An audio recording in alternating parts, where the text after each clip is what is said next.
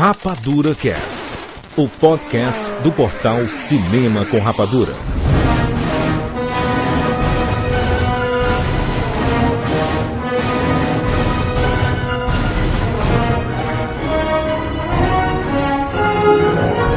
Sejam bem-vindos, seres Rapadurian de todo o Brasil. Está começando mais uma edição do Rapadura Cast. Eu sou o Jurandir Filho e no programa de hoje nós vamos falar sobre Percy Jackson e o Ladrão de Raios. Vamos falar sobre o livro, sobre a adaptação que chega aos cinemas, dirigido por Chris Columbus e com um elenco, meu querido, que tem gente pra caramba aí que você nem vai acreditar. Estamos aqui com o Maurício Saldanha. Disse a orelha do livro, uma aventura moderna que levará os leitores a ansiar pela próxima ação do protagonista. Olha, quanto ao livro, não me trouxe esta emoção, mas o filme sim. Eu tô louco pra ver o próximo. E direto do SOS Hollywood, Fábio Barreto. Olha, pelo jeito, se o Jurandir deixar agora eu volto de vez e eu tô louco pra conseguir um anão de jardim da loja da tia M. Em mais uma edição da nossa série Movie Book, nós vamos falar aqui sobre o livro e sobre o filme. Vamos falar também sobre adaptações de livros, mais um papo sobre esse assunto que não acaba, que não se esgota. Se você não sabe nada de Percy Jackson, esse é o momento para você descobrir tudo. O Perseu fake, que não é filho de Zeus, é filho de Poseidon. Já voltamos.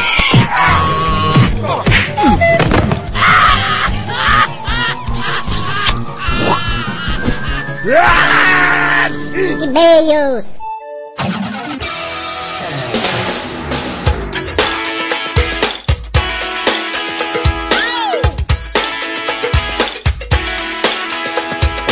Muito bem, Maurício, vamos lá. Mais uma semana no Rapadura Cash. Maurício, algumas pessoas estão dizendo que eu, eu tô pegando um sotaque carioca. Ah, Nós, nós- nós somos do, do- nós somos do Brasil, nós temos vários sotaques. Eu vou falar agora com o sotaque, sabe do quê? Do quê? Do quê?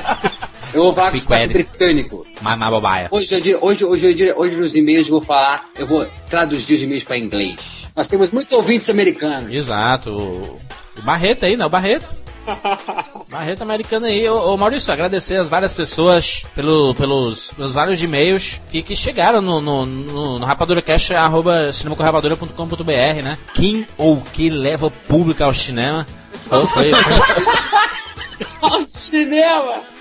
Foi demais. E, e muito- fiquei muito feliz. O, rendeu, né? O pessoal discutindo aí. Que, que bacana, né, mal? I, I, I love the commentaries by the, the, the, cast about what to bring to back into the movie theaters. Exato, exato. Muito obrigado a Eduardo Spor e, e- o Nico, Nico Ellis. I love Nick Ellis and I Mr. love Nice Guy, o cara é gente boa demais, Nick Ellis. Eu, eu vou pro, pro Rio de Janeiro e quero ir no Maracanã, hein? Assistir um jogo do Flamengo e tal. Flamengo. o carioquês aqui do Jurandir. É uma homenagem aos cariocas, nunca Exato. estamos zoando. Até porque a gente falou muito da Campus Party e São Paulo. Então, uma homenagenzinha ao Rio de Janeiro. Homenagem a Truar. Homenagem ao- aos cariocas.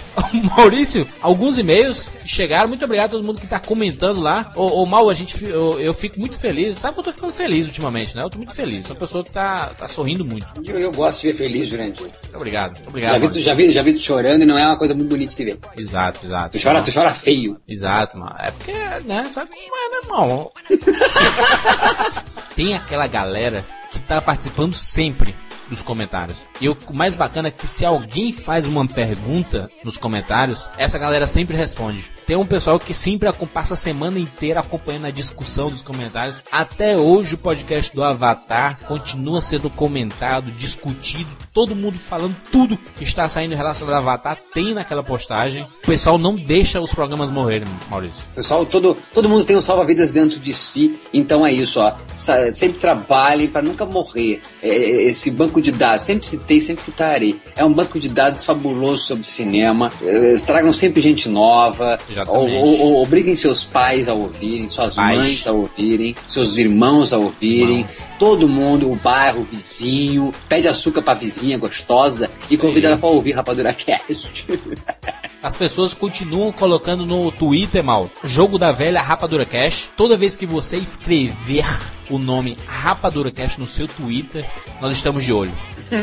Aí tem uma tagzinha, tem uma tagzinha lá chamada Rapadura Cash que a gente tá de olho, tá acompanhando sempre. Vambora então? Vamos lá? Eveline Silva, Teresina P. Awi, 23 years. I believe I have so many reasons to took the people to the movie theater. I must admit that in the beginning I choose the movie by the generals and the history. Depois, I fui afeiçoando and, and some actors and actresses and Rapadura cast. but more a motivo that it was bring into the scene and I discovered the directors and the producer to bring and realizaram the movie that I love and the Lulu lovers and you always be in actors and knowing actors well. Other adaptations and the books and the keys and the games who have already pursued a public achievement. in relationship of the managing prizes, I believe that no so tanto, but the Disney and Pixar are principalmente the conquistado of public. I believe in I myself and Michael Jackson and Silvio Santos. I, I mesma Not so fun to the animations, but the obras of the Pixar, oh, I passei a ver and gostar. and I fico aguardando the next for the Pixars. Oh, of course, I will. Genial, parabéns, Wallace. Vocês entenderam daí? Eveline, Eveline falou muito da Disney, da Pixar, que leva, que leva, que admite né, que das escolhas dela pelo gênero, ela também foi oferecendo pelos atores e pelas atrizes. Enfim, o que a gente falou no cast, né, Jurandir? É, algumas pessoas quando assistem filmes não, não levam muito em conta os, os diretores, né, os produtores, e, e ela disse que depois de, de ouvir o Rapadura Cast, ela passou a notar mais essa galera que faz os filmes, né? Que realmente faz os filmes, né? Perfeito. Muito bom, muito bom. E meu gigante, Alisson Gustavo Calil, 18 anos, Curitiba, Paraná, que me induz ao cinema, são os diretores. como o Spielberg e o Clint. Mas também é muito do momento. Por exemplo, às vezes eu, eu preciso do Luc Besson e não só do Scorsese. que nem foi esse? Ele, ele, engraçado isso, né? Que às vezes é, a, a gente necessita a, assistiu um filme forte, né? Pesado. Às vezes a gente quer uma comédia só para relaxar. Às vezes a gente quer uma ação porque a gente tá empolgado, né? Às vezes nós queremos uma animação para limpar os olhos, né? É, a, gente, a, gente, a gente citou muito isso no cast, depende muito do momento. Eu, por exemplo, quando tive uma relação terminada, um, um término de namoro, eu, Jurandir, não conseguia ver nenhum filme que envolvesse homem e mulher, se não fosse uma comédia. Eu fiquei 35 dias sem ver filme, Jurandir. O primeiro filme depois desses 35 dias, quase uma quarentena, foi A Hora do Rush 3. Chama absurdo, Maurício. Vamos seguir os e-mails. Valéria Fernandes, Brasília, Distrito Federal, 34 years. What we bring to my the movie theaters? Tudo que foi listeiro, menos the budget of the studio. But I believe that you guys don't touch in this ponto. Personagens me levam to the movie theaters. Drácula, Sherlock Holmes e Zorro são capazes to make me bring to the movie theater. Os Três Mosqueteers, tu. Aliás, The Writers That I Love me fazem ir the movie theaters. Por exemplo, Any One Thing That Jane Austen Does, inclusive o filme dos zumbis, I Will Go To To To. De resto, o requisito principal para me levar to the movie theaters is a good história. Algo que me chame a atenção, uma good review, dependendo do tipo de review. Até se for negativa, pode servir de estímulo. Se for filme épico, historic, ter um diretor, a de que eu goste, atores, atrizes que eu aprecie, podem pesar. Mas se a history don't interesting to me, I don't move anything in my body. As ressalvas do final que senti de novo, um grande preconceito em relação às atrizes, quer dizer que Alien só é sucesso por causa de E.T. and Ripley or anything? China teve seis temporadas, mas foi um fracasso porque Woman in History Heroine don't work? Please! Elas podem não atrair vocês, but the fans, they have fans! De qualquer forma, the visitants save the part of the cast. The Visitor Save This Part of the Cast. Enfim, não poderia deixar de escrever essa review. Afinal, acho que falta um contraponto feminine in Happy the Cast. E isso fica muito evidente quando the subject are the actresses or the movies protagonizado by the woman. Valéria Fernandes aí, ô, meteu brasa. Ah, mas, mas a Valéria já é reincidente, né?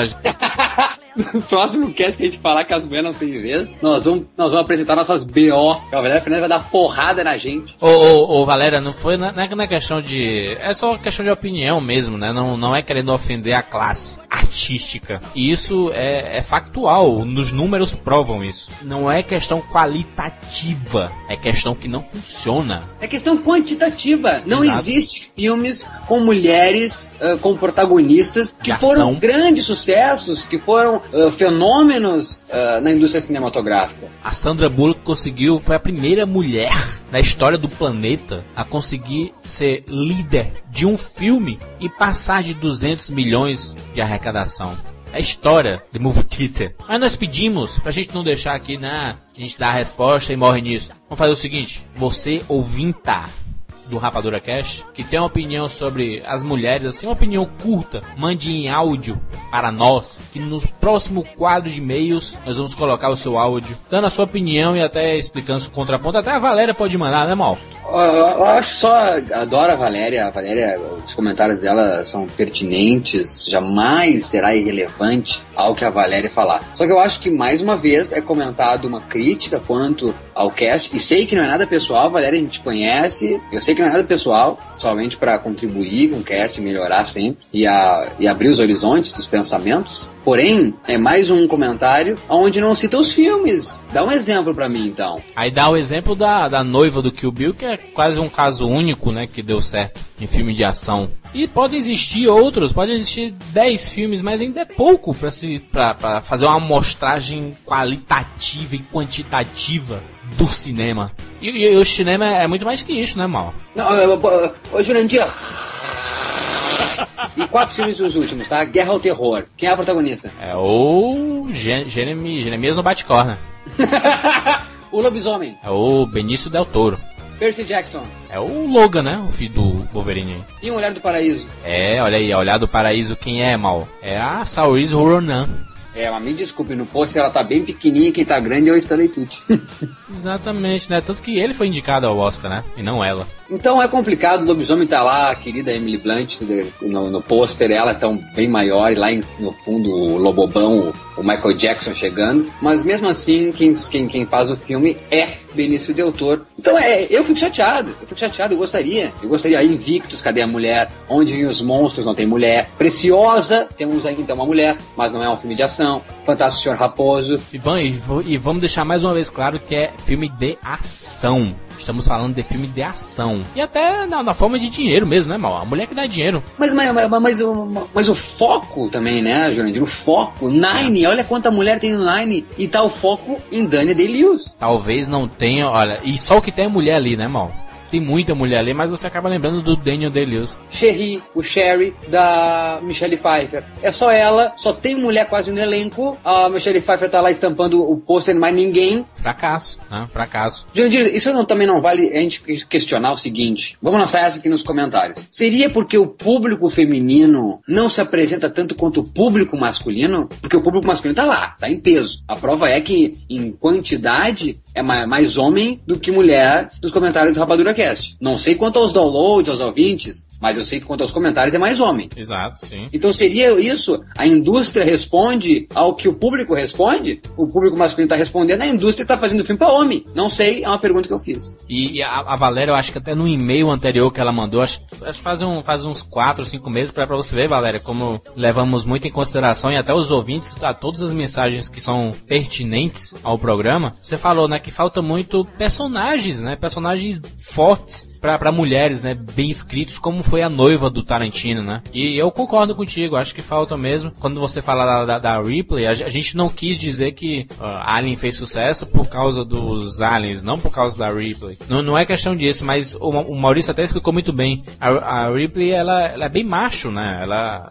acaba agradando os homens não pela feminilidade, né? Acaba sendo pela, pela macheza dela, né? Mas é, é, um, é um assunto até para um programa, acho que vale um programa mesmo. Já estamos falando muito desse assunto há muito tempo. Ouvintas do Rapadura Cash, por favor, se manifestem.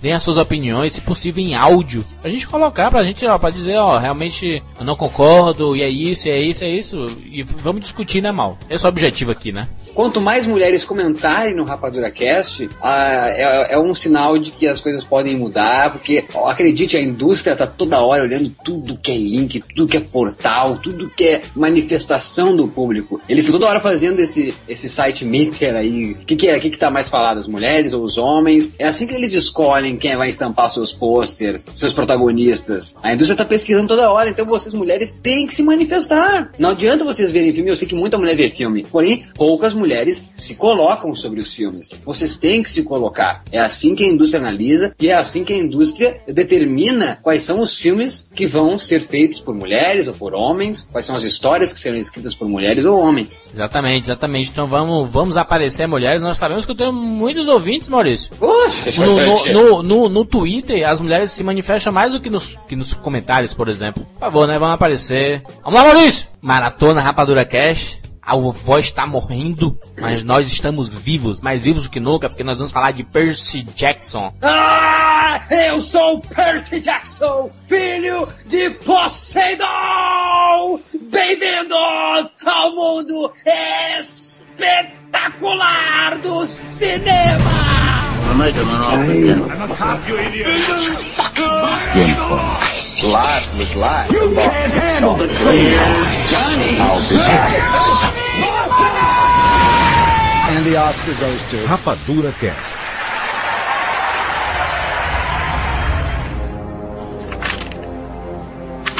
Olhe, eu não queria ser um meio-sangue. Se você está lendo isso porque acha que pode ser um, meu conselho é o seguinte: feche este livro agora mesmo. Acredite em qualquer mentira que sua mãe ou seu pai lhe contou sobre seu nascimento e tente levar uma vida normal. Ser um meio-sangue é perigoso, é assustador. Na maioria das vezes, acaba com a gente de um jeito penoso e detestável. Se você é uma criança normal que está lendo isto porque acha que é ficção, ótimo, continue lendo. Eu o invejo por ser capaz de acreditar que nada disso aconteceu. Mas se você se reconhecer nestas páginas, se sentir alguma coisa emocionante lá dentro, pare de ler imediatamente.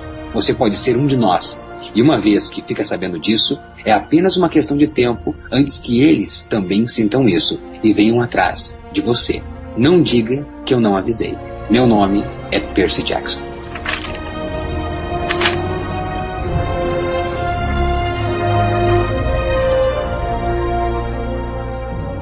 O mundo da literatura tá sofrendo uma mudança grande, né? A gente tá, tá, tá repleto de, de obras teens, né? Pro público jovem, é tentando atrair é, esse público que não lê, né?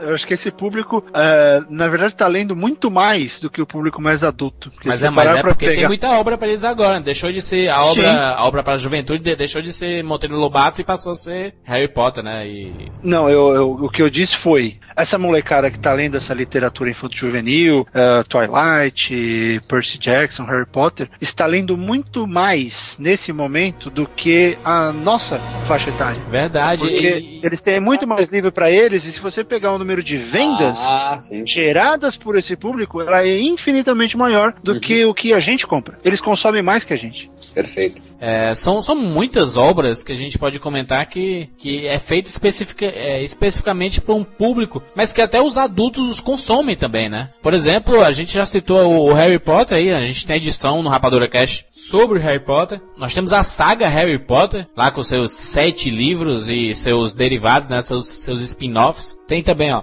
Eragon, Crônicas de Nárnia, é, Bússola de Ouro, O próprio Senhor dos Anéis, não? eu, eu, eu não acho que o Senhor dos Anéis seja para um público infanto-juvenil. Eu não acho. O Hobbit é, o Hobbit foi escrito para. To- Tolkien fala, né, que ele escreveu o Hobbit pro filho dele, pro Christopher, mas o Senhor dos Anéis não. O Senhor dos Anéis foi a proposta linguística dele, era outra história. E todos esses que eu falei, assim, todos têm uma linguagem muito fácil, né? Eles não usam, por exemplo, diferente do Tolkien, que ele escreve de uma, de uma forma mais culta, né? Não, não, não tem palavra difícil assim, né? A não ser que. A não ser nomes, referências, nomes próprios, né?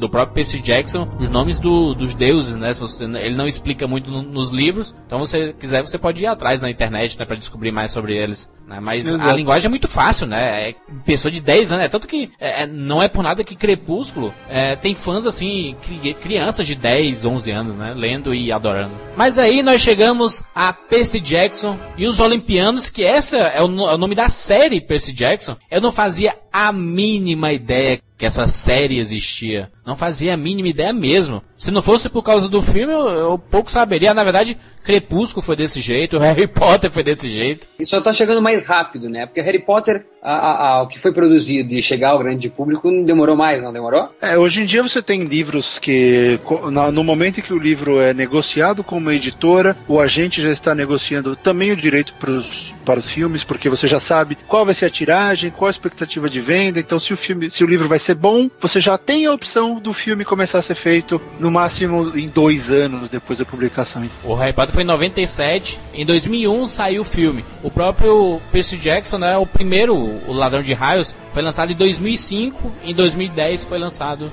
o livro, né? Cinco anos, quatro, cinco anos. Sim, aqui o, o Potter, é, esse sucesso do Potter meio que mudou a dinâmica para essa negociação. Então eles já tentam negociar tudo ao mesmo tempo para você ter os produtos chegando com uma certa proximidade, assim você mantém o livro, o personagem, não sei lá o que, em, em destaque na mídia pelo maior tempo possível, que é a ideia. Ele é o responsável, né, o Harry Potter? Sem dúvida. Por toda essa, essa abertura de mercado para livros teens virarem filmes, né? Não só mercado, né? Pra, pra, pra criação das histórias. Exato, inclusive. exatamente. É, existem alguns momentos na- no mundo cultural que, que definem os rumos. É, o lançamento de o sucesso de Harry Potter foi um deles porque naquele momento abriu de novo ah, o espaço para falar, olha, livros de fantasia vendem. Tanto que você pegar todas as, as maiores editoras de ficção científica dos Estados Unidos têm apostado muito mais em fantasia, em livros muito mais próximos do ambiente de Harry Potter, com magia, com outros mundos, com seres fantásticos, do que na ficção propriamente dita. É. Então, o sucesso da Rowling mudou os rumos da literatura pelo aspecto comercial. né? Então, aposta-se muito mais nesse formato, nesse esquema que é onde o Percy Jackson entra. Ele se encaixa nessa descrição e, e fez com que esse tipo de formato tivesse mais abertura e mais receptividade. Logo, todo mundo começou a fazer igual. Afinal de contas, o, o que, o, o que a indústria quer é ganhar dinheiro, né? O Percy Jackson e os Olimpianos, a, a série possui cinco livros. E temos, e temos os títulos aí? Temos os títulos deles? Por favor, O Ladrão de Raios, que foi lançado em 2005, O Mar de Monstros, lançado em 2006, A Maldição do Titã, lançado em 2007, A Batalha do Labirinto, lançado em 2008, e O Último Olimpiano, lançado em 2009. Ou seja, um livro por ano. Então, ah tá, então 2005, então faz, faz um tempinho, pensei que era recente o Percy Jackson, então demorou cinco anos pra chegar. Escrito por Rick Riordan. E todos eles contêm o personagem Percy Jackson. Exato, é o nome Percy Jackson e O Ladrão de Raios. E O Mar de Monstros.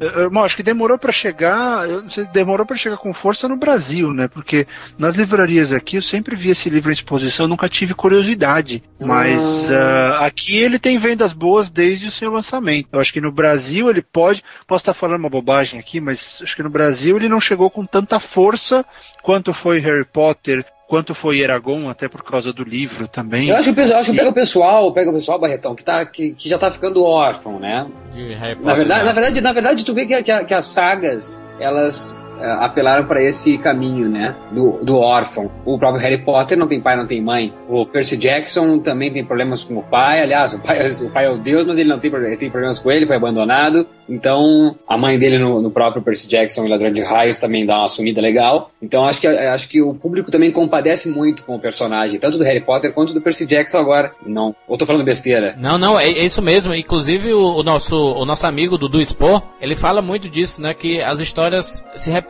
muito, né? O próprio Star Wars, né? O Luke Skywalker mo- mora com os tios, né? Ele é órfão. Muitos filmes da Disney, por exemplo, eh, os personagens não têm mães ou pais ou moram com padrasto ou, com tios, né? Não, eu, não- eu, acho, eu acho que combina muito isso com, com- no cinema, e por isso que essas obras adaptadas ao cinema dão certo. Mas na sala escura, não acaba todo mundo sendo órfão também? Porque a, a sala escura te remete ao teu quarto. Eu digo, eu falo do, do, do, jo- do jovem, né? Da, da criança. Então te remete a, a um quarto. E no teu quarto é onde também tu não tá ali, né? Onde tu não tá muito ainda adaptado ao mundo fora. Ou também junto numa fase que tu não tá muito. Uma criança não divide muito os, os desejos e sonhos e pirações com pai e mãe. Então acho que a sala escura acaba sendo o quarto. Então por isso que o pessoal acho que se identifica muito com esses personagens no cinema. É, mal, e tem dois aspectos aí. O primeiro é perfeito que você falou. É, acho que você tem uma relação diferente ali com, com aquilo que você está vendo. E o fato de não existir a figura paterna o tempo inteiro é, leva para aquele arquétipo do, pô, você foi abandonado por uma razão. Você dá uma razão para essa pessoa existir, né? E, e quando não tem os pais, o que acontece? Você pode muito é muito mais fácil você se identificar com um sujeito do que com a família dele inteira. Aí você pega, pô, você vai pegar os, os, elementos do Percy Jackson, do Harry Potter, e vai procurar o que, se, o que você se identifica ali. Você não precisa, pô, meu pai parece com o pai dele, a minha mãe parece. É, é muito mais fácil você se identificar com um indivíduo do que o resto. E, e, aí, né, Juras, do que você falou de onde vem essas histórias, essa repetição, é, a, a, nova geração desse tipo de história começou com o Matrix. Você parar pra pensar, Exato. O, o Neo deu uma, deu uma revitalizada nesse arquétipo que já estava por aí há muito tempo. Se você pegar o, o, o Luke Skywalker herói contra o Neo herói, eles são pessoas muito diferentes. Eles têm essa origem sem pai, sem mãe, né, sem raiz, porque eles vão precisar criar raiz em outro lugar. Só que o Neo, ele tem muito mais a ver com essa geração atual, não é porque ele tá no computador, mas ele é o cara que, que, tem a opção de salvar as pessoas uh, de outra maneira. Ele não é só aquele salvador da causa que era o é. Luke. É. O Neo pode mudar o mundo, sabe? O Neo pode fazer o que quiser. Ele é o Jesus Cristo pessoal, como diz o, o roteiro de Matrix. É, tá lá o cara do coelho branco. Ele fala, You're my personal Jesus Christ. Então, você tem um outro arquétipo aí, que é o cara muito mais revoltado que opta por salvar o mundo ou não. O Luke nunca teve muita escolha, né? Ó, aí, ó, fazendeiro ou herói? herói. São os temas, né? Os temas a serem abordados. Um dia conversando com o Maurício sobre esses filmes a Bruxa de Blair, é Bruxa, né? É o Hack, Zumbi, é, o Atividade Paranormal, o Espírito. Os temas vão se esgotando, né? Mas toda hora surge uma forma nova, aí tem o contato de quarto grau que é abdução. Na verdade, a linguagem, né? Eles, mo eles mostram a linguagem Exato. e dá certo. É uma, uma série de fatores que convergem, né? E dá certo naquela, naquela, naquela fase. Tipo, eu acredito que em 99, quando veio a Bruxa de Blair, acertou porque, assim como Harry Potter acerta, né? E, e abre esse espaço todo Exato. que comentou, Barreto. Então, o pessoal então vai atrás dessa linguagem que, que o povo abraçou, que o pessoal vê que abraçou, e daí só explora em si uh, o tema, mas a linguagem está pronta. É o caso do, é, do, do, Harry Potter, né? O, a, a, linguagem do, do Percy Jackson é exatamente igual ao do Harry Potter. Com a única diferença é que quem narra o Harry Potter é a Rowling, né? No, no Percy Jackson é ele mesmo, o Percy Jackson que que é em primeira pessoa, né, na verdade. É em primeira pessoa. E é, e, é o, e é, o, que limita a visão do mundo. Você vê a visão do mundo na cabeça de um menino de, de 12 anos, né? Dá para acreditar tanta informação vinda de um menino de 12 anos? Então acho que, entendeu, Juras? Eu quero que tu me responda uhum. porque eu acho que não limita. Eu acho que até é imenso a quantidade de informações e sugestões que tem Percy Jackson aos 12 anos e a, a quem está lendo o livro como eu. Então até fui surpreso e pergunto, e pode? E dá para crer em tanta informação e visão e linguagem, o jeito que ele fala, seja a pronúncia, seja o jeito que ele imagina as coisas ou pensa ou, ou constrói uma frase? 12 anos, hein, Barretão, Júlia? 12 aninhos essa idade, 12 anos, a, a, não ser que ele seja muito precoce, né? Já que ele é um semideus, então ele pode ser. Pô, um é, ele é precoce. filho de, de Poseidon, cara. Ah, tá respondido, que droga! Ele pode, né? Ele não, é, ele não é um hétero do Dawson's Creek, ele é filho de Poseidon.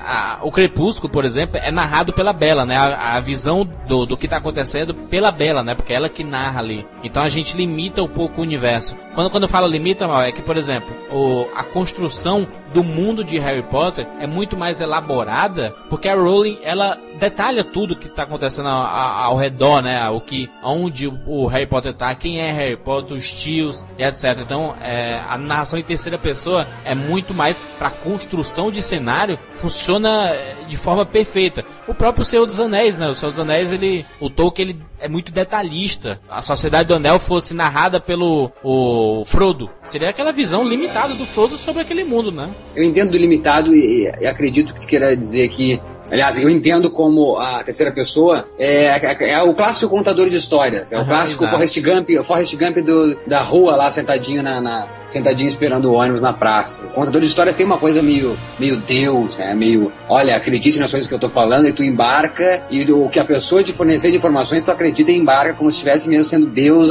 assistindo o universo inteiro. De onde vem a identidade dessa pessoa? Se você escreve em primeira pessoa, é muito mais fácil de você também se identificar com aquilo que Sim. está acontecendo. Exato. Você se coloca no lugar. Quando o narrador é onisciente, você tem aquele problema do. ele- o narrador vai sair do personagem, vai explicar o que ele está vendo, co- Perfeito. Como o quarto está construído. No caso do Tolkien, ele vai fazer os elfos cantarem, aí todo mundo pula. Exato. Onisciente. A gente tava a- até conversando, Barreto, antes, né? Que, pô, mas o, o ladrão de raios não, não fala, fala os nomes do- dos deuses e, e você não entende porra nenhuma quem são esses deuses. Você conhece, lógico, Poseidon, Zeus, você, você sabe lá do. de Hades, Atenas. Tal. Então você, você, tem noção dos nomes, mas você não sabe, não faz a mínima ideia de quem seja aquelas pessoas, porque o livro é narrado pelo menino de 12 anos que também não faz a mínima ideia de quem seja aquelas pessoas, né? Juras, eu acho que é o contrário, na verdade. Porque se você assistir o Cavaleiro do Zodíaco, você já mata metade do problema. Ah, exato.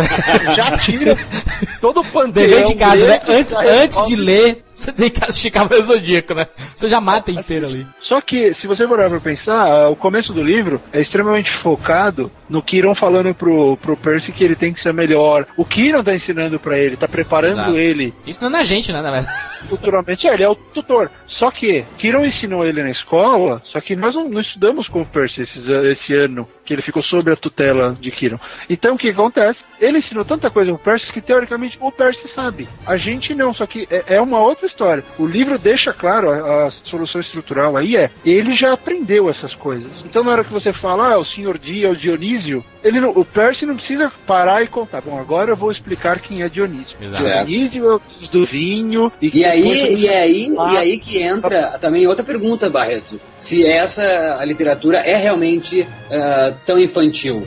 Eu não acho infantil. Se pra, se pra te entender, requer embasamento, requer informação, requer cultura. Eu acho que não, não é infantil por causa. O, o tema também não deixa ser infantil, né? Mitologia grega é o- não, é, não é fácil, né, cara? Eu acho que esse autor, eu acho, eu acho que o Rick Riordan foi muito arrojado nesse aspecto de que ele não quis construir o mundo como a Rowling fez, que o Mal comentou. É, Sabe o que, é- que é curioso? Ele pegou o, o nosso mundo e colocou os deuses. É o mesmo conceito de Harry Potter. Os bruxos existem e ninguém sabe. Ninguém Exato. percebe porque tem a magia. Ninguém percebe os deuses porque existe a névoa. Então, é, quer dizer, foi daí até que a Rowling pegou. Você tem a possibilidade de uma civilização inteira desconhecer a outra porque a outra tem a magia ao seu lado. Então ele pegou o nosso mundo, inseriu os elementos, a cultura grega, a cultura romana, a cultura helênica, ela ainda é sentido, ela ainda faz efeito no nosso mundo. Então, essa cultura tá aí. Ele só pegou e brincou. Bom, então os deuses existem. Ele não é complexo, ele tem uma história Ela é altamente muito fácil, na verdade, né?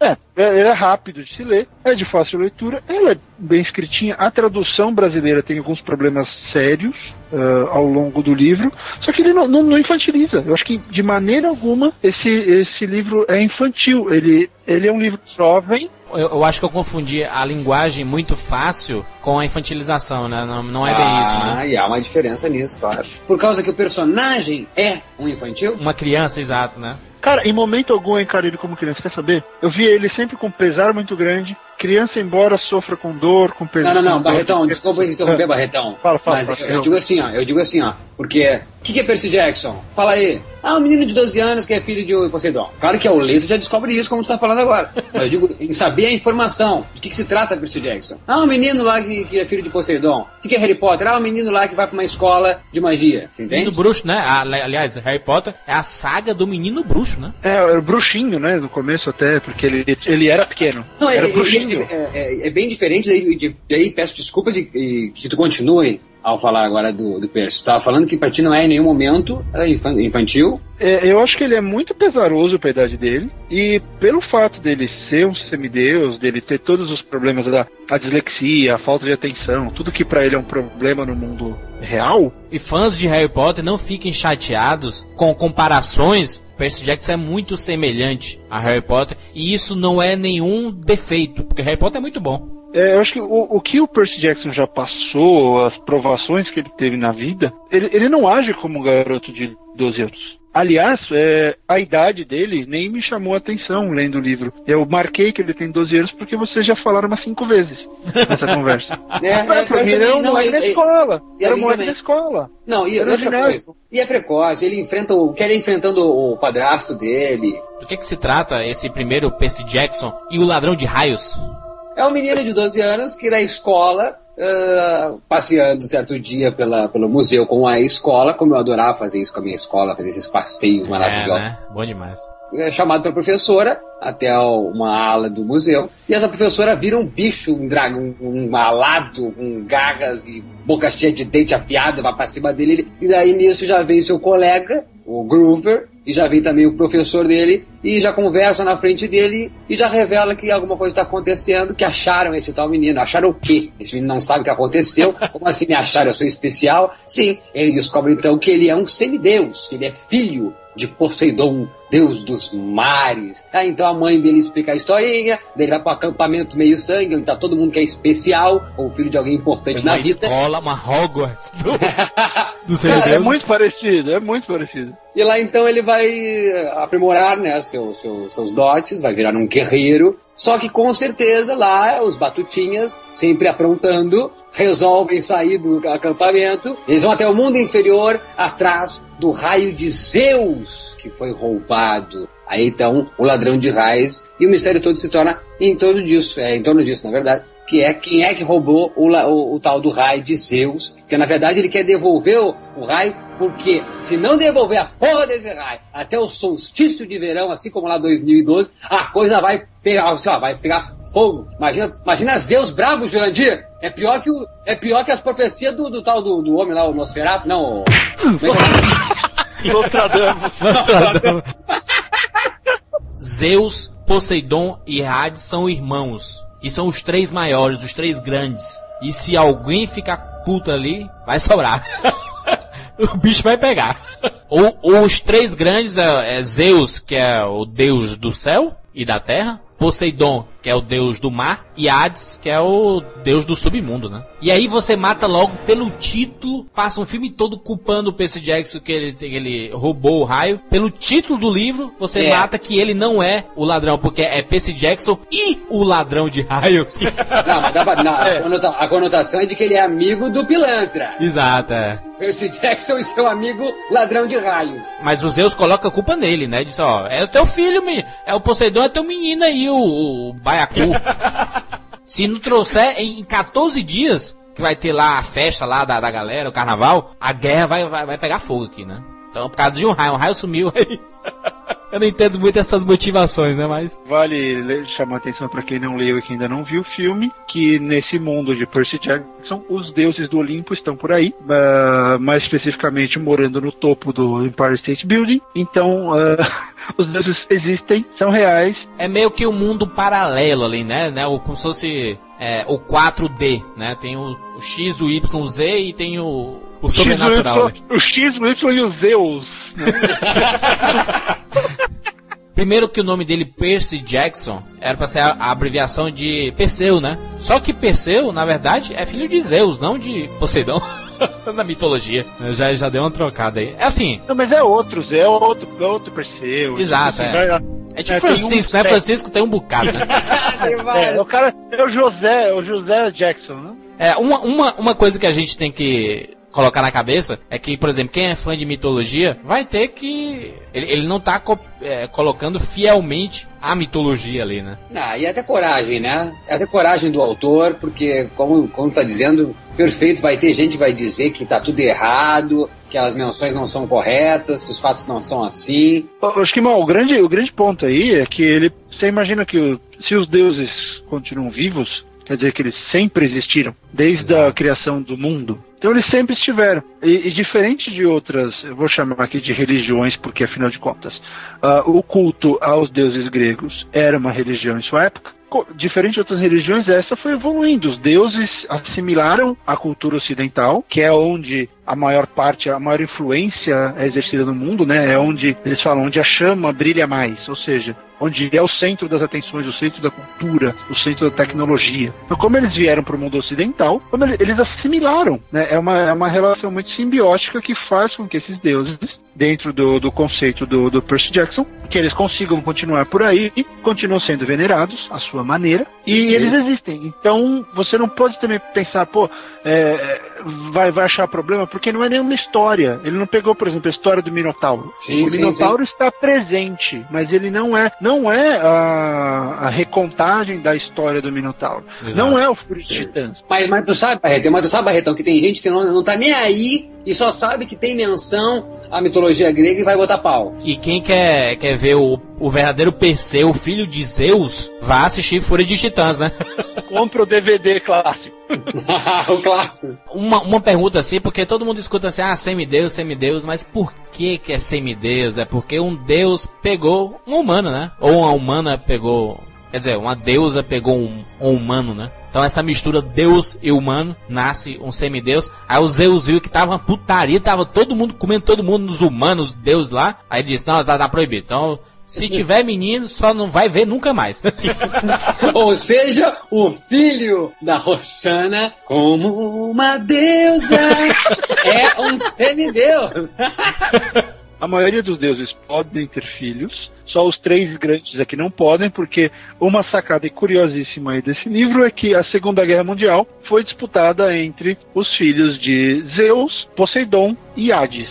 Então vocês imaginam que Hitler era filho do, do mestre do, do mundo inferior, ou seja, o bicho era do mal mesmo, de acordo aqui com o livro. Então, para não ter mais guerra, eles declararam que os, os três grandes não vão mais ter filhos. Promessa que Zeus e Poseidon, teoricamente os bonzinhos, quebraram e Hades, o malzinho, se fodeu e não quebrou.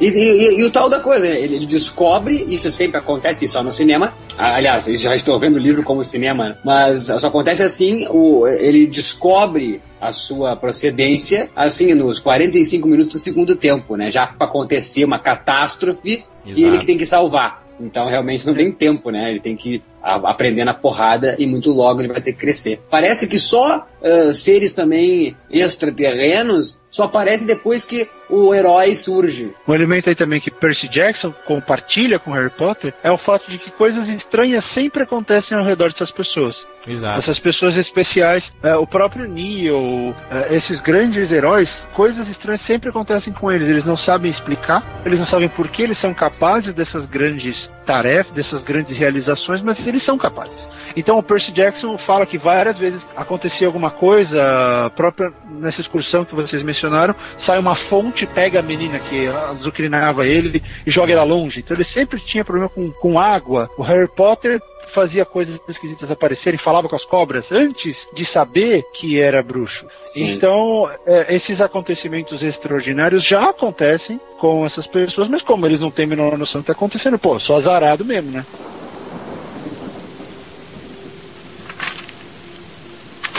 Você quer dizer que os deuses gregos estão aqui, tipo, nos Estados Unidos? Bem, certamente. Os deuses mudam com o coração do Ocidente. O quê? Vamos, Percy. O que vocês chamam de civilização ocidental? Você acha que é apenas um conceito abstrato? Não, é uma força viva, uma consciência coletiva que ardeu brilhantemente por milhares de anos. Os deuses são parte dela. Você pode até dizer que eles são sua fonte ou, pelo menos, que estão ligados tão intimamente a ela que possivelmente não vão deixar de existir, a não ser que toda a civilização ocidental seja destruída. A chama começou na Grécia. Então, como você bem sabe, ou espero que saiba, já que foi aprovado no meu curso, o coração da chama se mudou para Roma, e assim fizeram os deuses. Ah, com nomes diferentes. Talvez Júpiter em vez de Zeus, Vênus em vez de Afrodite, e assim por diante. Mas as mesmas forças, os mesmos deuses. E então eles morreram. Morreram? Não. O Ocidente morreu? Os deuses simplesmente se mudaram para a Alemanha, para a França, para a Espanha, por algum tempo. Aonde quer que a chama brilhasse mais, lá estavam os deuses. Eles passaram vários séculos na Inglaterra. Tudo que você precisa é olhar para a arquitetura. As pessoas não esquecem os deuses. Em todos os lugares onde reinaram nos últimos três mil anos, você pode vê-los em pinturas, em estátuas, nos prédios mais importantes. E sim, Percy, é claro que agora eles estão nos seus Estados Unidos. Olhe para o símbolo do país, a águia de Zeus. Olhe para a estátua de Prometeu no Rockefeller Center. para as fachadas dos edifícios governamentais em Washington. Eu o desafio a encontrar qualquer cidade americana onde os olimpianos não estejam proeminentemente expostos em vários locais. Goste ou não, e acredite, uma porção de gente não gostava muito de Roma também. Os Estados Unidos são agora o coração da chama. São a grande potência do Ocidente e, portanto, o Olimpo é aqui e nós estamos aqui.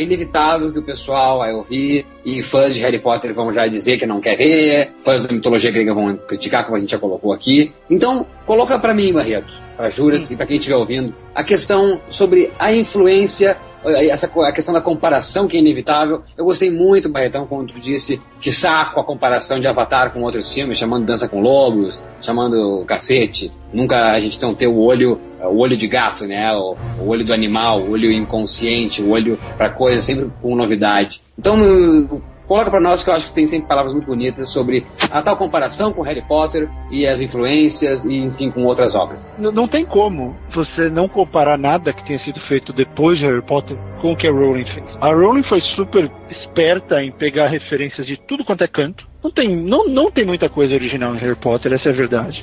O que não a torna uma obra ruim. A Rowling fez toda essa, essa grande costura Um que ela fez com né? conceitos. É, foi um apanhadão de mitologia, de literatura, de, de vários conceitos. É que estão por aí desde o início dos tempos. É que nem o Avatar, é a mesma história. Campbell já falou de todos os mitos, a mitologia grega que a gente está vendo aí já falou de todos os arquétipos possíveis. O, o- todos os heróis, na verdade, eles são diferentes aspectos desses grandes arquétipos, né? Desses grandes grandes formatos de heróis, de pessoas relevantes no mundo. Inclusive essa palavra arquétipo é usada no próprio livro, né? Eles usam muito essa palavra pra definir né, o modelo de herói.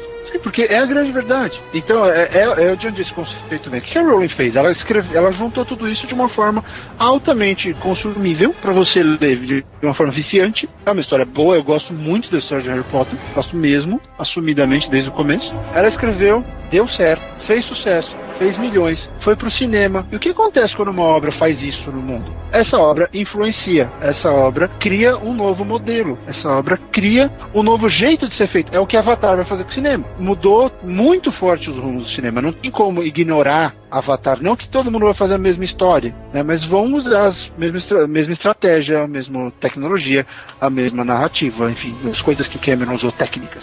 Então, Harry Potter influencia, Eragon saiu depois disso, Percy Jackson saiu depois disso, e Percy Jackson, se você tirar, pega o seu Percy Jackson, risca onde tá Zeus e coloca, sei lá, Dumbledore, e risca onde aparece Cronos e escreve aquele que não deve ser nomeado, é, é praticamente a mesma escola, a Não, mesma inclusive, história. não, Ou risca Percy e, e coloca Harry, risca Groover e coloca Rony, e risca Annabelle e coloca Hermione. Mesma É, coisa. é, é, até a questão do, do não quer ser nomeado é, é- é- é dito no livro, que não se deve falar o nome dele também. É, mas isso, isso é um negócio que é muito bacana que a sociedade ocidental não, nunca teve, que foi dar importância ao nome. É, nomes são coisas importantes para as culturas antigas, são nomes são coisas muito importantes que a nossa sociedade caga e anda. Então Perfeito. esse livro coloca isso que é, é quando você sabe o nome, você conhece a essência. Assim como muita gente copiou Tolkien depois que ele lançou O Senhor dos Anéis, Então, eu, eu só coloquei isso aqui, Barretão, pra te falar, que é o pessoal entender que a influência não é ruim. Exato. Não é pejorativo, não é pejorativo ah, ter influência. Tarantino até é o exemplo vivo de diretor que é influenciado por, por uma geração de, de cineastas chineses, né, de artes marciais aí. E não é por isso que as obras deles não, não são originais. Eu acho Bastardos e Glórias extremamente original, embora ter eh, eh, repleto de, de influência. Nossa, o Tarantino, a cada sete, a cada sete linhas de diálogo dele, dez são citações. O problema, Juras, é quando você pega a história e não se dá o trabalho de reposicionar como o Percy Jackson fez, encontrar um outro, um outro mundo, um outro uma outra um jeito de colocar tudo isso. Pô, ele foi, Outro viés, foi né? buscar, Ele foi buscar mitologia grega, continua falando de amizade, continua falando de, de, de amadurecimento, continua falando de família, continua falando de que a grande mensagem do Percy, do Percy Jackson é: você pode ser um sujeito especial. Então encare a sua vida desse jeito. Então a influência, quando ela é bem colocada, como tu disse agora, Júlio, que existe a má influência, quando ela é bem colocada, quando ela diverte, e o público que está consumindo quer isso, quer diversão, quer entretenimento, quando dá certo e é feito com respeito e carinho, olha aqui, ó, não, não cagueando da onde veio para onde vai. Uma, uma das qualidades do, do livro Percy Jackson, se o Percy Jackson fosse um livro lançado exclusivamente para os leitores digitais, como por exemplo o Kindle ou o iPad lá que foi lançado recentemente, é, eu tenho certeza que a cada nome de Deus que fosse falado, fosse aparecesse escrito no livro, ele teria um hiperlink falando da história desse deus, porque é impressionante a quantidade de citação à, à própria mitologia e é curioso como a gente sente interesse de, por exemplo, ele comenta sobre Cronos e tu, pô, mas quem é Cronos? Aí tu coloca lá no Google Cronos, aí tu acha lá uma série de sites falando dele, né? Então você começa a entender mais por causa do o, o motivo da, das, das motivações do, dos personagens e até do próprio autor, né? Assim, quando ele ele já conhecia praticamente todos os nomes ali e, e suas histórias. Então, é, o Percy Jackson citar ali ficou é, mais fácil, né? Porque ele já sabia o que é mais pra gente. É, Eu, por exemplo, que sou, sou leigo no assunto de mitologia, então eu fiquei muito curioso, é tanto que eu demorei muito para terminar de ler o livro, porque eu ia procurando. Olha que beleza, que beleza. E poderia ser um livro chato, não poderia? Exato. Lá no, lá no rodapé dele poderia ter todas essas citações e de, de onde veio. Glossário, né? Um glossário aí que queria chato e didático. E não é. Perfeito, tu foi atrás. Sabe a verdade por trás desse xarope de plantão? A verdade por trás de gente que tava reclamando que não tem citação? É que esse filho da mãe quer lá buscar a citação para ele ler e se informar, para daí quando ele for passar uma informação, querer dizer que é ele que inventou. O, o Percy Jackson, para mim, ele lembrou muito o Guerra nas Estrelas, tá? O, a- o fato dele ter essa, essa caneta que vira espada me lembrou um sabre de luz. Mas quer saber? Me lembrou sabre de luz porque me é muito forte a imagem de Luke Skywalker recebendo de Obi-Wan o seu sabre de luz. Agora, meu Deus do céu, quem criou isso, George Lucas, deve ter se baseado em outra questão que eu não sei qual é. Então a gente se firma com a informação que a gente tem e acha que só aquela informação é que é verdadeira e é a origem. E não é. Então acho que tem tudo a ver o que o Barretão falou, todo mundo copia todo mundo. Se tu for atrás de quem é que criou, é, o ovo ou a galinha veio antes, não vai saber. É, o Percy Jackson tem uma, tem uma sacada muito boa. Eu não sei se saiu de lá, mas tem muito a ver com o que o Neil Gaiman fez no Deuses Americanos. Porque vocês chegaram a ler esse livro? Não. Nunca- Nunca li. Leiam, é, é daquele, daquelas coisas que mudam a sua vida. É fantástico. E o que, que ele faz? Tem um- uma grande coisa que também são deuses, mas são vários deuses. É um, é um mundo no qual as deidades existem pelo simples fato de elas serem idolatradas. Por exemplo, a internet é um deus. Criou a internet, na- nasceu o deus da internet porque todo mundo se dedica e entrega tanto por ela que ela acabou se tornando uma entidade. O grande ponto é que o Neil Gaiman ele levanta algo que era fundamental nas religiões antigas, que é o simbolismo. né? A caneta, quando Kiron dá a caneta pro Percy e ela se transforma na espada, é porque aquela caneta ela simboliza aquela espada, assim como o escudo de Ares é um colete à prova, um colete à prova de balas e o raio do, dos Zeus é um, um raio físico. Né? O grande lance que o Gaiman fala e que eu, eu achei legal essa, essa, essa mesma utilização aí no Percy Jackson é que o que importa não é o item em si, é o que ele simboliza. Então, se aquela caneta simboliza a espada que Poseidon deu pro Quiron para passar pro filho dele em algum momento, tá, tá valendo nesse mundo de, de deidades, de, de tudo ser subliminar, desse mundo sutil, né, como Neil Gaiman chama, o mundo por trás da cortina, que nos nossos olhos não vem, assim, o simbolismo é o que vale. Se aquilo representa a espada, ela é a espada. A pergunta que não quer calar: Percy Jackson e o ladrão de raios. Qual foi o resultado em ti, Barreto? A literatura. Nada grandioso. Achei um livro gostoso de ler, li rápido, mas eu me frustrei no final. Devo admitir, me frustrei. Eu tô, sei lá, tudo muito rápido, tudo se resolve muito rápido. Ah, os desafios do Percy Jackson nem são tão grandes quanto eu imaginei que fossem. Parece ter um grande potencial para um herói, mas para um primeiro livro ele me frustrou um pouco. Jurandir? Eu, de certa forma, eu concordo com o Barreto, porque, por exemplo, a ideia que passa quando acaba o, o Ladrão de Raios é que acabou um, um episódio do Percy Jackson. Pronto, chegou, é como se aquele esse o Ladrão de Raios fosse um sketch. Começou lá, teve o seu clímax e acabou todo mundo legal isso. Ano que vem tem mais, entendeu? Eu, eu, não, eu não vejo até eu não vejo tanta motivação assim no, no, no, personagem, assim, é lógico, ele acredita que a mãe dele morreu, ele, ele é tudo novo para ele ali, né? Será que ele acredita? Eu acho que ele nunca, ele, acho que ele nunca acreditou muito, Juras. É, e se ele acreditou que filha da mãe, né? Porque, tipo, não, não se importou muito. A, a, gente se sente meio como ele, né? Descobrindo as coisas. E. Mas, mas o arco, a história do ladrão de raios não é tão interessante assumir o raio de Zeus, né? Não, é, é, um, é, um, é um plot não tão interessante assim, porque. E assim, o livro, a, a, leitura dele é muito boa. Então, o que eu mais gostei dele é que tinha tanta referência à mitologia grega que eu fui atrás dessas referências. É, entender mais essa mitologia. Então, depois que eu fui atrás dessa, dessas, dessas referências e eu entendi, eu percebi as coisas até melhor do que do que antes, né? Que eu não, que eu não compreendia bem. Agora eu lendo e vendo os nomes, eu entendo por que, que eles estão sendo citados ali. Mas você não acha que faltou urgência nessa história? Não parece que a coisa é séria? Você não tem. Eu não tive a impressão de que a coisa é séria. Você teve essa é, impressão eu, também? O perfeito, que você achou da história? É, aliás, perfeito e obrigado por me ajudar a começar meu comentário. Acho que não tem, então, urgência. Não me parece preocupado nunca o Sr. Percy Jackson. Ele parece um motherfucker desde a primeira página. E... Só que eu gosto disso. Eu gosto porque eu sou muito mais cinematográfico do que literário. E o Harry Potter, a J.K. Rowling, acredito, quando escreveu, eh, e não tinha esse bom então da literatura uh, juvenil, uh, ela, ela arriscou. Ela arriscou, mas criou todo um universo porque ela sabia, se por mais que ela pensasse, a gente já discutiu isso em outro Rapadura Cast, que ela imaginasse que poderia virar um filme um dia,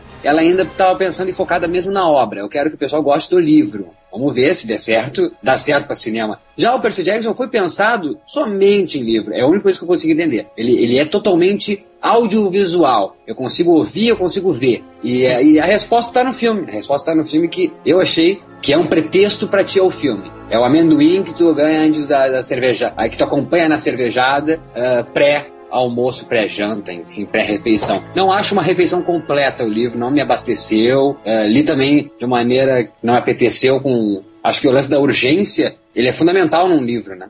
Acho que de um personagem que seja um herói. Então, pra gente querer se identificar, pra gente querer fazer parte do, do, do clã do Percy Jackson, que a gente nunca vai ser o Percy Jackson, a gente quer ser, mas a gente mesmo se, se, se junta ali com o Groover, com a Annabeth. E acho que não tem, não tem mesmo essa questão do. Uh, ele tá sempre blasé quanto às coisas. Como eu citei aqui, inclusive, quando ele perde a mãe, a mãe some na frente dele, ele só fala assim: Poxa, minha mãe sumiu. Não tem um momento de divagação. Harry Potter tem inúmeros momentos, ou vai pra beira do lago vai chorar e vai pensar, e vai vê os, os, livros de fotos e se emociona. É, faltou emoção, né? Eu acho que o livro não trouxe isso, não deu essa Mas eu acho que é porque ele demonstrar. ele é introspectivo. E como ele é introspectivo e o livro é narrado por ele, talvez seja bem por isso mesmo. Acho que o Percy Jackson é uma obra americanoide e com isso não aprofunda e é rasa e é, é entretenimento, é entretenimento, é divertido. E a prova, a prova tá aí no filme. Um filme que eu não tenho vontade de sair depois e comentar sobre Percy Jackson. um livro Percy Jackson muito legal. Não, é, não tem, faltou, tem, né? Faltou o universo, o universo que o Harry Potter apresenta. Exato. Se eu quero tomar um, se eu quero tomar um chopp, tem o chopp do Harry Potter. Se eu quero tomar quero uma comida, tem a receita da comida do Harry Potter. Então o universo, assim como o universo de Guerra nas Estrelas, enfim, o universo expandido, Percy Jackson não tem. Sabe? Então, eu acho que funciona naquelas duas horinhas, naquelas. Eh, na, na semana que tu pretende ler, funciona, mas agora não dá para levar para sempre. Eu, eu, posso, posso parecer repetitivo, eu, eu, não quero ser repetitivo, mas eu ainda. Fala, Jurandir Pop Filho. Eu, eu, ainda, eu ainda digo que é por causa do estilo da narrativa, do, de ser em primeira pessoa. Sabe? Mas, mas Juras, eu, eu, eu, entendo o que você está dizendo. A visão do menino de 12 anos. Tudo bem, só que esse menino de 12 anos sente muito menos do que qualquer pessoa. Ele não, é o que o Maurício falou, ele não para pra pensar nas coisas. O, ah, o, esses momentos introspectivos que uma pessoa introspectiva tem, tem que ser fortes numa narrativa em primeira pessoa. Mesmo, não é um cara onisciente que não... nem chora, Barreto. Não, mas o Jurandir... Mas ele a, pensa... Se, se contradiz, Jurandir. Se ele é um menino introspectivo e nós estamos lendo a primeira pessoa que é dele, inclusive só dele, ele podia confessar com ele, só ele, nós ia saber. É. Eu acho que É, ele não é. confessa, ele não confessa nada, ele não fala nada sobre isso. É, dá uma impressão de fast food às vezes. E, e fica, e fica nessa história. Por exemplo, vai começar a Terceira Guerra Mundial, certo? Se ele não devolver o raio de Zeus. Não existe nada no mundo à volta dele que dê essa impressão. Eu- sinto assim, o mundo à volta dele não dá nenhum sinal de que essa guerra vai vir. Tirando os trovões e surtos momentâneos dos deuses, não tem nada acontecendo que diga, olha, as nações estão em guerra. Ele não lê um jornal. não dá pra, Perfeito, sabe, não tem a tridimensionalidade que o Tolkien fala. Se você não vê nada além dele, e na boa, ele tem que se relacionar. Ele tá no acampamento? Ok, mas ele sai do acampamento, que é a grande mensagem da Annabeth, né, que eu acho. Você deixa, ah, olha, não, não fica parado dentro do, sua, do seu casulo, que é no mundo real que você descobre se você presta pra alguma coisa. Ele vai pra esse mundo e esse mundo não traz. O que, que esse mundo traz pra ele de contexto, de profundidade? Nada. O moleque é um tapado que não olha pros lados e não consegue ver um jornal, não consegue ver nada. É, é, mas isso, isso tem no filme, tem uma, uma, uma cena no filme que aparece o que tá acontecendo. No livro não tem nada. Não, mas muito rápido também, muito rápido no filme, é uma menção só o que tá É. acontecendo. É tipo um 2012, tá aparecendo no noticiário e tá vindo cataclismas no mundo, tá vindo uma grande nuvem. É, você vê, o livro, o filme pensou nisso, o livro não. Então ele não traz essa mesma essa profundidade que é esperada de uma obra literária. É. E, e ele ficou muito em cima do, desse, de- dessa dinâmica meio ginasial dele e esquece de mostrar, poxa, esse mundo realmente precisa de Percy Jackson. Clima ginasial, perfeito! Chega, não precisa mais dizer nada. O livro tem um clima de gincana ginasial. Essa que tinha que ser as frases atrás do livro, né? Que as frases são maravilhosas, né? Mas aí, em 2010, é lançado nos cinemas Percy Jackson e o Ladrão de Raios. Coincidências ou não com Harry Potter, o cara que dirigiu os dois primeiros Harry Potters é o diretor do primeiro Percy Jackson, Chris Columbus, que tinha a ideia de fazer o, o que o, o, o Maurício adorou em Harry Potter, né, Maurício? Criar o mundo, né? Não, não, não, não tinha como não ser a prova de que eu já disse aqui em Rapadura Cast de Harry Potter que esse cara não devia ter saído nunca da franquia. Eu acho que Harry Potter para legal depois do 2, da Câmara Secreta, vai numa outra levada que eu do não gosto, eu partilhei muito do primeiro e do segundo, não gosto de onde ele foi levado, acho que perde a magia que tem, e Columbus tem magia. O cara escreveu Gremlins, escreveu Goonies, entendeu? O cara fez Esqueceram de Mim. Aliás, como eu queria ver o Macaulay Culkin como Harry Potter. Enfim, não tinha como não ser, como não ser Chris Columbus, o Cristóvão Colombo do, do, do, do, do Hollywood. Acho que, é um, acho que o Chris Columbus tem, tem dedo, tem dedo, tem, tem, tem, tem não só para escrever, para dirigir, para opinar, que ele é parte fundamental da escolha deste menino, do Logan, Lirman Logerman, qual é o nome desse rapaz, meu Deus do céu? Logan Lima. Logan Lerman. Lehman, que é um menino que já tinha visto, já tinha visto esse Batutinha, e depois que eu vi a filmografia dele, ele tá lá no número 23, É, sa- sabe, sabe, sabe aquele o efeito borboleta, mal? sei. Ele é o Ashton Kutcher pequeno, aquele meninozinho que tem problema na cabeça e tudo. E, e é o Coisa também, no, É o- 2000, no, no Gamer, ele é o que tá jogando no videogame lá. Exatamente, e, e é o filho do, do Mel Gibson no Patriota, né? O meninozinho pequeno também. Ele, Heath Ledger lá. Ele fez aquela série Jack and Bob, que passou na Warner, no Brasil, que era aqueles dois garotos que um deles ia ser dois irmãos, um deles ia ser presidente dos Estados Unidos. Teve 22 episódios, foi uma série bacaninha, pena que não foi pra frente. Eu gostei do trabalho dele lá. Muito carisma esse menino, e, ah, e não tem como não comparar, até, até eu acho que o Chris Columbus dá esse aval pra gente, né? O cara dirigiu as duas, tá dirigindo, faz parte das duas franquias, então dá pra comparar. Eu acho que o Harry Potter, ele tem tanto um universo expandido, já comentado aqui no cast, ah, ele dá preço tanto a- aos dois amigos fiéis de Harry Potter, que o Harry Potter acaba não roubando a cena. Eu acho que Harry Potter ele é um cara muito humilde. Ele deixa que o pessoal todo faça parte do filme. Ah, O elenco é estelar, enfim, tem grandes personagens em Harry Potter. Aqui Percy Jackson rouba a cena geral. Isso tem um carisma tal qual uma Macaulay Culkin tem em Esqueceram de Mim. Rouba a cena. Eu me identifico como espectador, querendo ser ele. E acho que um filme que trata de heroísmo tem que causar isso. Acho que o grande acerto de Percy Jackson é que logo, em 15 minutos, ele deixa muitas. Ele trazer isso pro livro seria o quê?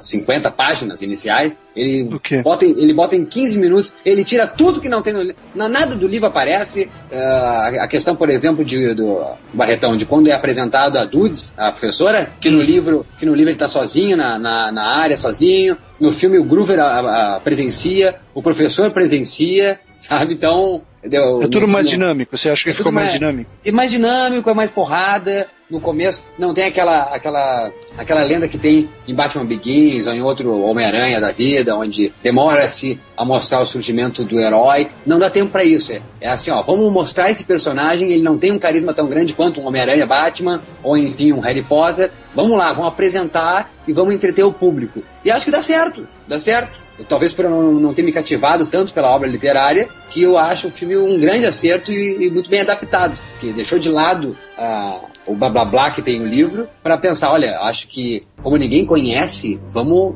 arrebentar assim, ó, de cara, vamos botar para quebrar desde o começo. Eu discordo totalmente do Maurício. Ele joga tanta coisa na tua cabeça de uma vez. Na sessão que eu vi, tinham fãs de Percy Jackson que eu não sabia que existiam fãs assim, fã clube, né? A, a galera vestida de, de camiseta laranja, né? Aquela camiseta laranja lá, lá do, da escola deles lá, né? Escrito meio sangue. Em 10 minutos do filme, ele mata eu, eu não digo nem 50 páginas, mas eu acho que ele mata 100, 120 páginas rapidinho, rapidinho mesmo. Eu, eu, eu não acho um erro disso, porque a adaptação é adaptação, né? Então é, é diferente. Mas é. Percy Jackson é uma franquia, né? Eu acho que é o receio de não, de não dar certo. Ah, não, não vamos querer introduzir demais, porque o filme pode não dar certo, então a gente tem que fazer logo a ação aqui, as coisas têm que acontecerem rápido mesmo, o pessoal ficar ligado e não, e não dormir, e gostar do filme, dar dinheiro e pra gente poder fazer os outros quatro livros, né? Acho que eles pensaram muito nisso mesmo. Não, só, só, só pra dizer, Barretão, a caneta, ele ganha em 5 minutos de filme. No livro é lá nas 130 páginas. Seria a mesma coisa que Star Wars, assim, começou 5 minutos, tá, Luke, pega aí. Toma um sabre de luz. O, o, Sique, o Siqueira que assistiu comigo, Barreto, ele ficou com, com a boca no chão, velho. Meu Deus do céu, eu, tô- eu não tô entendendo nada. tá tudo sendo Faltou, faltou jogado. hiperlink? Faltou hiperlink pro Siqueira? Três minutos de filme, Barreto. O... pr- Primeiro que o filme começa com, com diálogo entre Zeus e Poseidon, que no livro não, não existe. Aí assusta também, né? Assusta também porque ele tá saindo lá, o Poseidon na água, gigantão. E tu, que, que porra é essa? Que que é isso que tá acontecendo? Daí ele fica a versão minimi, fica pequenininho, ou seja, natural, tamanho natural, e depois vai se encontrar com os Zeus. É, é, é, mas eu gostei, cara, sabe? Eu acho que. é, e fora a explosão, ô, ô, Barretão, realiza. Começa o filme, Poseidon saindo da água em tamanho assim, ó, Godzilla. Vai pro chão, pra terra, e fica tamanho o convencional humano. Vai pra porra do Empire State e encontra Zeus. Ele solta uma explosão numa porta, que a explosão acho que foi feita com 15 reais. daí, surge, daí surge o Percy Jackson em caracteres que foi mais gastos nos caracteres do que na explosão. Aí, eu- Mas, mas- mas funcionou, funcionou. funcionou.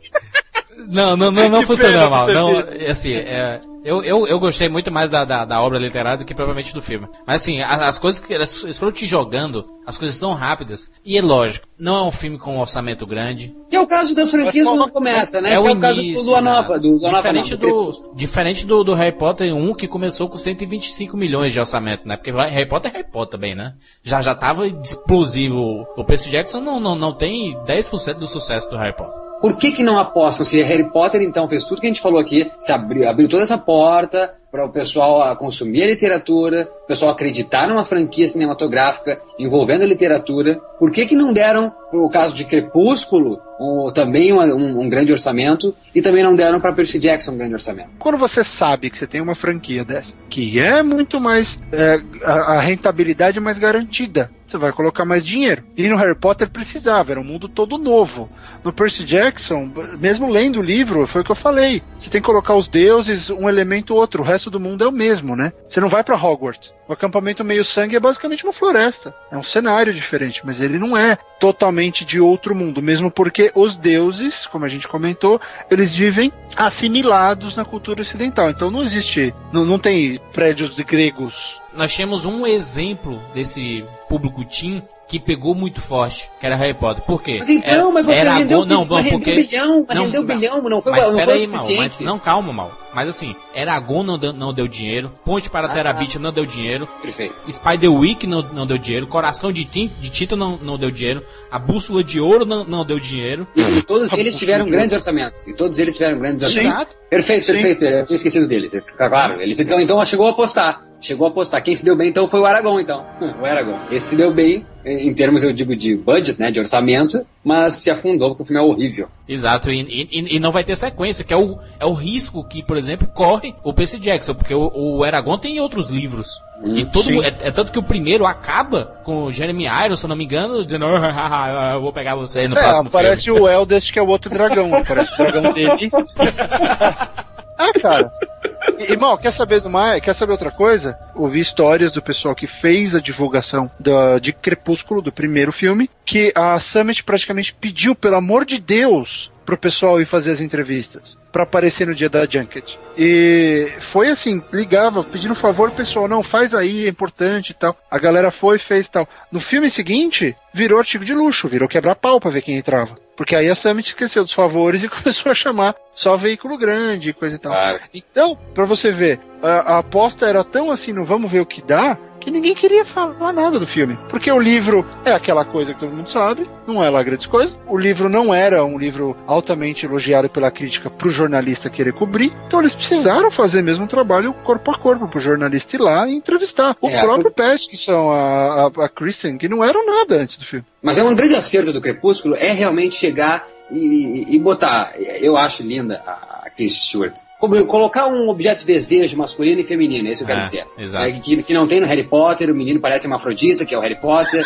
a, entendeu? A, a- a menina, sabe, também parece que é uma chorrinha. E o menino parece que tá, sabe, sei lá, é, descobrindo agora os seus cabelos pubianos. E acho que o, o, o Crepúsculo acerta nisso. Então, então tem o objeto masculino e feminino, então as mulheres se identificam com a mulher. É, o, as mulheres querendo se identificar com a mulher também, que é o homem. Percy Jackson tem isso também, né, Mal? As, as mulheres acham o Patou, o Logan, espetacularmente bonito, né? Como a, a galera gritando no, no cinema. E o negro, né, cara? Porque não tem negro. Cadê, cadê o negro no Harry Potter? Tem o público negro dentro Ah, do tem cinema sim, de- tem, tem um jamaicano, tem um jamaicano. Tem o jamaicano, sim, mas não, não, não ganha grande ênfase, né? Imagina só, Percy Jackson dá ênfase entre os três, tá ali. O, o Grover é, é, é qual protagonista, quase?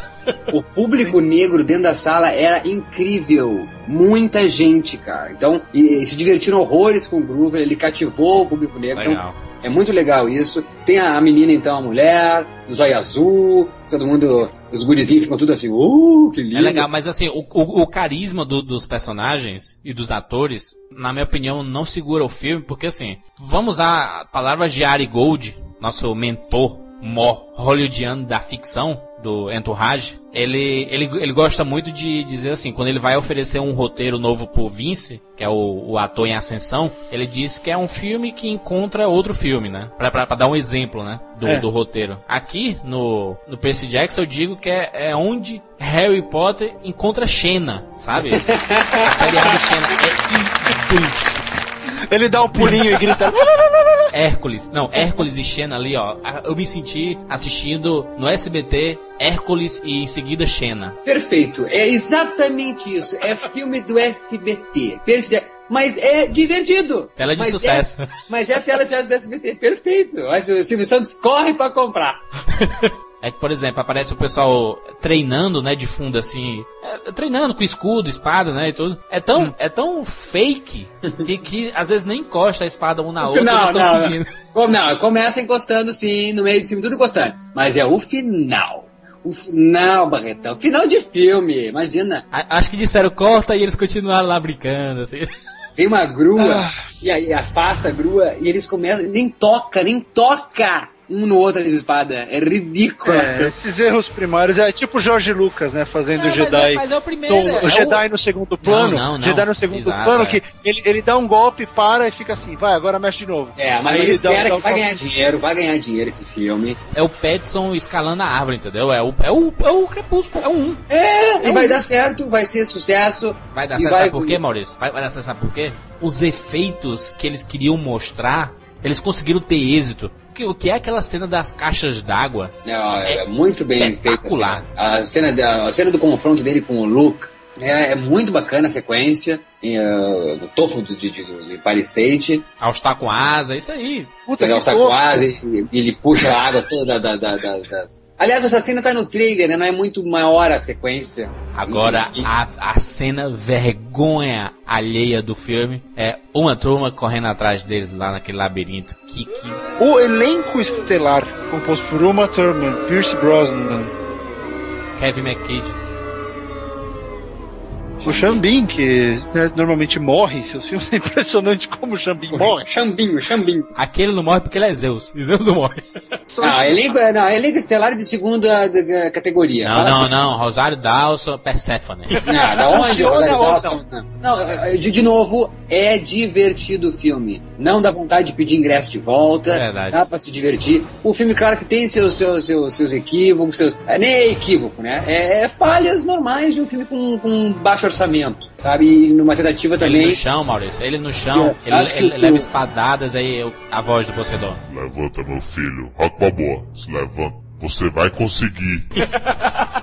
Ele não dá a sensação de mal acabado. Acho que ele foi. Ele dá assim que a gente pensou, foi finalizado como a gente pensou. E é divertido, entretém. Há uma turma Júnior de Graça que é vergonha ler. Se for parar pra analisar, é vergonha ler o cenário todo da sequência. Mas a- a- as cobras na cabeça dela, ela, ela faz a medusa. Ficou muito bem feito, né, cara? Acho que a uma turma, depois de que o Bill não fez nada que prestasse. Ela não é uma boa atriz, né? Vamos dizer logo aí. Vamos Eu dizer não gosto dela, não gosto dela, mas acho que ela com cara de medusa tem tudo a ver, que ela tem uma cara de nojo, cara. Uma cara de assim, ó, não olhe pra cara que senão vai ficar de pedra. Minha, Não, E eles, e eles ficam andando com a cabeça dela, meu querido. Esse é demais. Eu nunca, eu nunca entendi, na boa, um cara como o Ethan Hawke ter casado com uma turma. Mas enfim, eu acho que, a- que, que funciona o filme num todo. Respondendo a pergunta, Barretão, eu não acho estelar Rosário Dawson, Pierce Brosnan. Steve Coogan, o Maurício. O Hades, Hades Steve roqueiro. Coogan como Hades. É, é o mais divertido, é o mais divertido. É o Steve Coogan, Bom, que ele tá é lá comediante. Agora, Hades comediante, Maurício? no... Mas não, fica fora de tom. Estou, desde o início do filme já é esse tom, assim, meio comédia de pau. Então não, não, não, fica fora do tom. É, ele faz, tem uma hora que com uma piadinha em cima do, do Hades dizendo, ah, é Mick Jagger, sabe? Chamando ele de Mick Jagger. E o Groover fala, não, tu, tu, tu não me assusta desse jeito, não. Aí ele, ah, é? Aí ele se transforma no, no Hades monstruoso. Ele diz assim, pode voltar pra Mick Jagger, volta pra Mick Jagger. É divertido, o Groover tá bem, Ed Murphy, É verdade. o Pierce Brosnan com, aquela, com aquele estilo náufrago, tá divertido. A Alexandra Daddario, linda, Annabeth, olhos azuis. A que parece que ela tá estriquinada, cheirou um pozinho, aqueles olhos estalados, parece que as bolitas azul vai sair do, da, da- Eles estão toda hora atrás da pérola azul, porque não pegou os olhos dela. Toda hora eles estão se olhando assim, e você parece que eles vão... E, e o menino tem carisma, não tem, Jurandir? Tem, ele é segura o demais. filme todo. Ele é demais. E, e eu fico até triste, porque é consolidado e fato, vai ser Homem-Aranha, porque vai fazer sucesso e é muito bom. Só que eu gostaria que fosse o Joseph Gordon-Levitt. Não, mas não, infelizmente e- não e- vai esse, ser. esse não tem carisma nenhum. Mas eu gostaria, mas uma vai ser. pausa. E, e é horroroso, né? tem nome de peso, tem o Pierce Brosnan Ah, se sujeitando ao papel de ser um cavalo. que é a postura dele, estufando o peito todo torto. No livro é, é tão bonito quando ele fala assim, Mr. Brown Voltei. tira o manto das suas pernas e começa a sair um cavalo lindo e etc. No livro, aí no, no filme ele já aparece correndo lá do nada. E aí... Que a gente não falou o filme todo, o Groove é um bode, né, cara? É. e ele come lá de Coca-Cola. Não, não, não. Que, que lembrança, mal. A cena do cassino, o Siqueira, eu segurei o Siqueira, ele ia sair da sala. Ele se Ah, levantou. Siqueira, Siqueira, deixa de ser crítico de cinema, fala sério. Não, não, de- mal. Se Ele, ele- eles comem bolinho lá que é pra, pra simular a espécie de um efeito de um cogumelo e começa a dançar Lady Gaga. Poxa, a gente vai se reunir, vamos sair daqui, que nós temos que encontrar Hades, nós temos que ir para o inferno. O que é que toca? Mas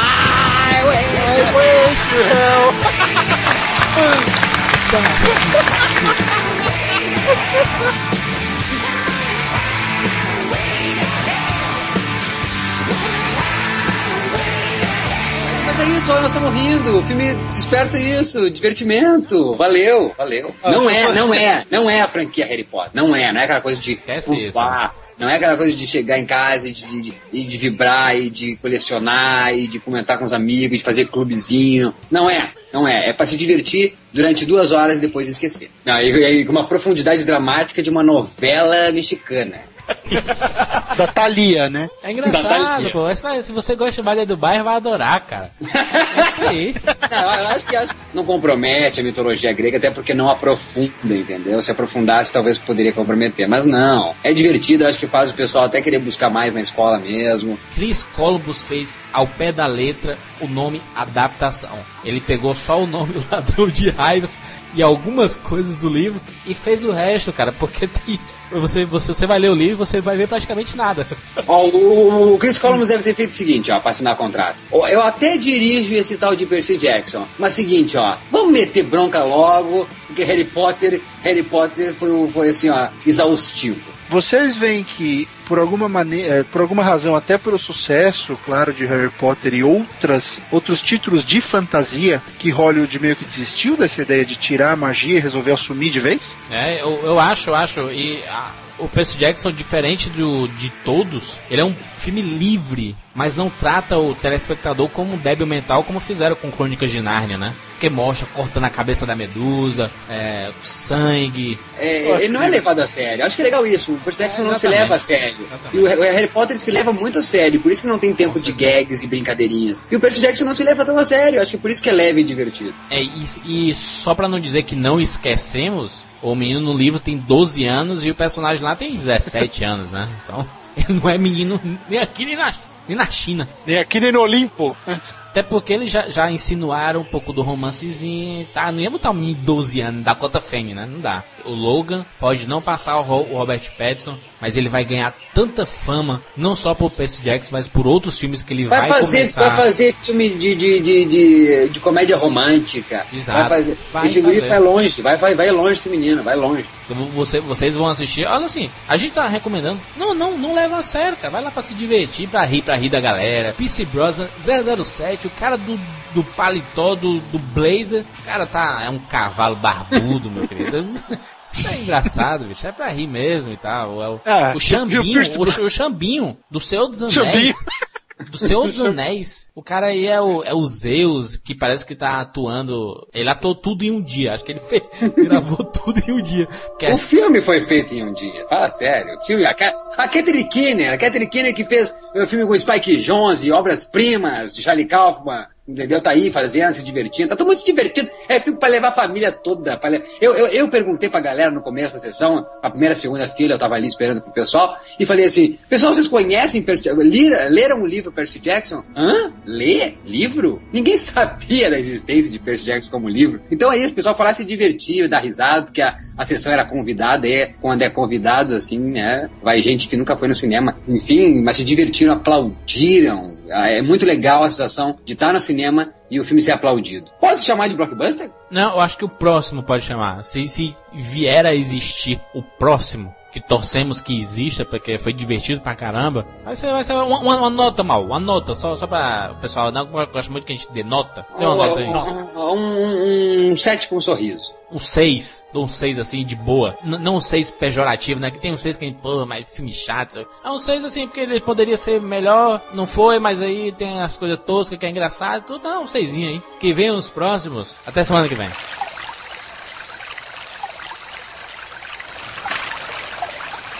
Fiquei olhando enquanto ela subia a colina para se juntar à família. Ela deu um abraço meio sem jeito no pai e olhou para o vale atrás dela uma última vez. Tocou o pinheiro de Thalia e então se deixou levar por cima do cume e para dentro do mundo mortal. Pela primeira vez no acampamento me senti verdadeiramente só. Olhei para o estreito de Long Island e me lembrei do meu pai dizendo: O mar não gosta de ser contido. Tomei minha decisão. Fiquei pensando: se Poseidon estivesse vendo, ele aprovaria minha escolha? Estarei de volta no próximo verão, prometi a ele. Sobreviverei até lá. Afinal, eu sou seu filho. Pedi a Argos para me levar até o Chalé 3 para eu arrumar as minhas coisas antes de ir para casa.